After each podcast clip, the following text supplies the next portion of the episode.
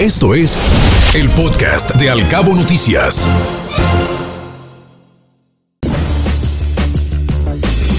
El financiero.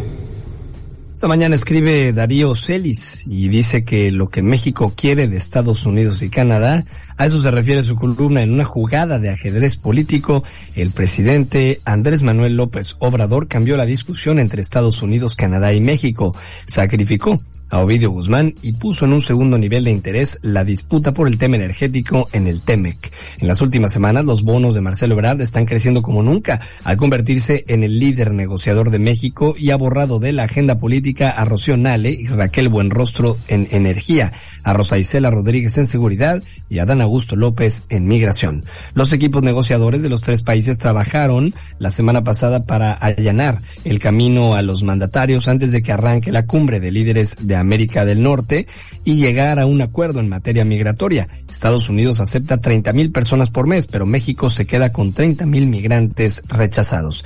En los equipos negociadores de los tres países hay optimismo de que esta cumbre pueda ser una oportunidad histórica de hacer de Norteamérica la región más competitiva del mundo si logran superar sus barreras ideológicas. Como región podemos estar en la antesala de un relanzamiento del TEMEC que incluya lo que no tuvo el Tratado de Libre Comercio de América del Norte, flujos de mano de obra de México a Estados Unidos y Canadá, inversión en sectores estratégicos como petróleo y electricidad y control migratorio y aduanero conjunto. Para estos negociadores es evidente la oportunidad que se está dando en la integración por razones geopolíticas. China ha dejado de ser un socio confiable porque aprovechó la presencia de empresas occidentales para transferir y o piratear tecnología.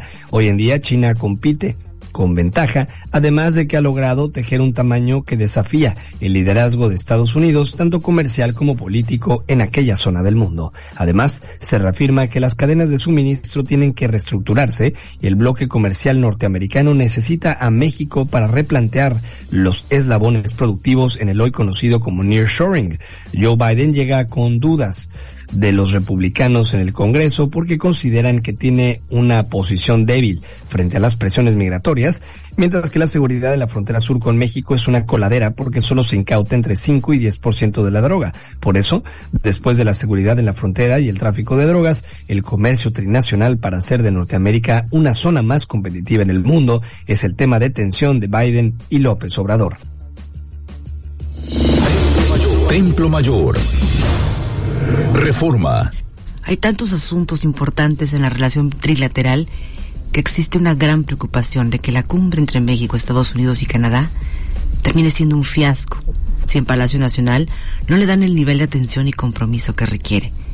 Es que tanto Joe Biden como Justin Trudeau traen varias carpetas de inquietudes que requieren respuesta puntual y que no les quieran dar otros datos. El temor de que el encuentro naufrague obedece justamente a que López Obrador cree que sus homólogos son como la feligresía de su mañanera, a la que puede marear con rollos sin fin. La integración comercial de Norteamérica va más allá de cualquier discurso, pues el intercambio entre Estados Unidos y sus vecinos equivale a 3 millones de dólares por minuto. Por eso, tanto Biden como a Trudeau les preocupa tanto que México esté cambiando las reglas a los inversionistas, pues pone no solo en riesgo su propia economía, sino el abasto de las empresas asentadas allá. En ese sentido, alguien debería explicarle a AMLO que su idea de la soberanía energética nada tiene que ver con lo que se está discutiendo. Lo que está en la mesa va más allá de su sexenio. Se trata de darle una plataforma de crecimiento al país, apoyándose, entre otras cosas, en el nearshoring. También Templo Mayor nos dice que ahí nos va una adivinanza. ¿Quién es el alto funcionario de la 4T que está a punto de renunciar a su cargo por un berrinche electoral y ay, porque pensaron que era Regio, Ricardo Mejía Verdeja? A menos de que ocurra un milagro, todo indica que el subsecretario ocasional de Seguridad Federal quiere votar el ARPA para irse a buscar la candidatura de Coahuila, aunque sea por otro partido distinto por ENA. Inclusive el propio Mejía Verdeja mandó un audio mensaje a sus seguidores para decirles que es una semana muy importante y que deben estar muy atentos. Pero para saber cómo andan realmente las cosas, nomás hay que ver las redes sociales de su esposa, quien de plano escribió, qué bonito el lunes, ¿no les parece tan bonito que hasta dan ganas de mentarle a Madre Delgado? Y obviamente, la señora y el señor Mejía están casados por cuentas de Facebook mancomunadas. Carlos Loret de Mola, El Universal. Esta mañana en El Universal titula su columna Una mega captura sí se puede hacer en unos días. No se puede detener a un capo tan importante de la noche a la mañana. Un operativo así toma meses de planación. Es una tontería decir que la captura de Ovidio Guzmán es porque viene Biden. Dice Carlos Loret de Mola que ha leído mucho ese argumento que le acabo de mencionar en los últimos días, pero comenta que no es cierto y que hoy nos cuenta cómo en México se armó en cuestión de días un operativo todavía más grande para detener a un capo todavía más poderoso y escurridicio y cómo se hizo a partir de prisas políticas y mediáticas. Es la historia de la segunda captura de Joaquín El Chapo Guzmán en el sexenio de Enrique Peña Nieto. En enero del 2016 el gobierno de México tuvo noticia de que estaba a unos días de publicarse un reportaje en la revista The Rolling Stone, en la que se contaba con detalle la historia de cómo Sean Penn y Kate del Castillo habían logrado reunirse con el Chapo Guzmán, líder del cártel de Sinaloa, quien unos meses antes se había escapado de la cárcel y era el hombre más buscado del mundo. La revelación era un golpe durísimo para la administración de Peña Nieto. Mientras el gobierno no lograba detener al capo que se les escapó en sus narices, este se reunía con estrellas de Hollywood para negociar una película biográfica. Del reportaje se desprendía un dato todavía más brutal cuando contactó con el Chapo, Sean Penn estaba en el mismo hotel de Nueva York en el que estaba hospedado el presidente Peña Nieto, que participaba en la Asamblea General de la ONU. Con unos pisos de diferencia, un actor americano hablaba con el Chapo y un presidente decía que no lo encontraba por ningún lado. Según me revelaron por separado y en distintos momentos varios funcionarios del más alto nivel de ese sexenio, comenta Carlos Loret de Mola, cuando el entonces presidente Peña Nieto supo lo que podría generar ese reportaje, dijo a los entonces secretarios de Gobernación y Marina, Miguel Osorio Chong y Vidal Soberón, que capturaran al Chapo antes de que saliera el reportaje o si no, rodarían cabezas. Tenían cuatro o cinco días para agarrarlo y sucedió. El Chapo fue detenido el 8 de enero de 2016 y el reportaje se publicó tres días después, el 11 de, enero. Es cierto que existía un seguimiento previo al Chapo, es cierto que la Marina había realizado varios operativos en los que se les había escapado por minutos, pero es también cierto que por órdenes del presidente tuvieron que acelerar las cosas para que lo agarraran de inmediato a como diera lugar. Un dato del caso del hijo, la visita de Biden se anunció el 25 de noviembre. Así que el ejército no tuvo tres o cuatro días para concretar la captura de Ovidio, tuvo un mes y medio, tuvo tiempo. Y sí, estas cosas se pueden hacer así, casi de la noche a la mañana. Trascendió. Milenio.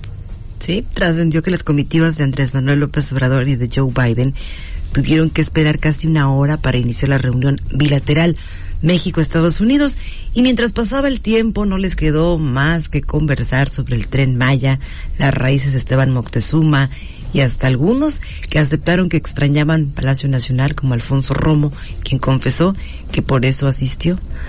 Aunque por muchos minutos estuvieron separados, el encargado para el clima de la Casa Blanca, John Kerry, fue quien rompió el hielo y abrió la conversación entre funcionarios mexicanos y estadounidenses. Y también ha trascendido que la Fiscalía General de la República solicitará una orden de aprehensión contra Ovidio Guzmán por su presunta responsabilidad en el delito de portación de armas de uso exclusivo de las Fuerzas Armadas tras su detención en flagrancia durante el operativo de Ejército y Guardia Nacional la semana pasada. Además cuentan que la unidad antilavado de la Fiscalía ya solicitó el rastreo de sus cuentas bancarias, así como de su familia y personas allegadas para bloquear sus activos. Sergio Sarmiento. Reforma. Esta mañana en su columna Jaque Mate, Sergio Sarmiento comenta que esta película ya la vimos y no termina bien. En 1934 el gobierno de México tenía 15 empresas paraestatales y para 1962 ya había 206. En 1982 José López Portillo alcanzó el máximo histórico de 1155 según el recuento de Jack Rogosinski Estas empresas, en lugar de generar prosperidad y pagar impuestos, eran un verdadero agujero negro que sangraba al Estado. Sus pérdidas fueron una de las razones principales del desplome económico de 1982 y la década perdida de los 80. Hubo desde entonces una reducción muy importante en el número de empresas estatales, pero el presidente López Obrador está empeñado ahora en convertir nuevamente al Estado en empresario, solo que con directivos militares. No hay razón para pensar que esto vaya a tener resultados distintos a los de la, los de la docena trágica de López Portillo y Luis Echeverría. El 6 de enero, el gobierno anunció que usará 816.8 millones de pesos de dinero del erario para comprar la marca y los activos que quedan de Mexicana de Aviación. Al parecer, la decisión es consecuencia de que el aeropuerto construido por el presidente, el AIFA, no ha logrado atraer un número suficiente de vuelos para ser rentable. La idea es que una aerolínea manejada por el gobierno logre lo que el mercado no ha logrado. El gobierno no ha dado a conocer ningún estudio de factibilidad económica que sugiera que hay un hueco en el mercado para una nueva aerolínea. Tampoco se molestó en prepararlos para el tren Maya, la refinería de Dos Bocas o el AIFA. El nuevo aeropuerto ya está perdiendo carretadas de dinero. El único estudio económico que vale en este gobierno es una orden del presidente. Escuche Al Cabo Noticias de 7 a 9 de la mañana con la información más importante de los cabos, México y el mundo por Cabo Mil Radio 96.3. Siempre contigo.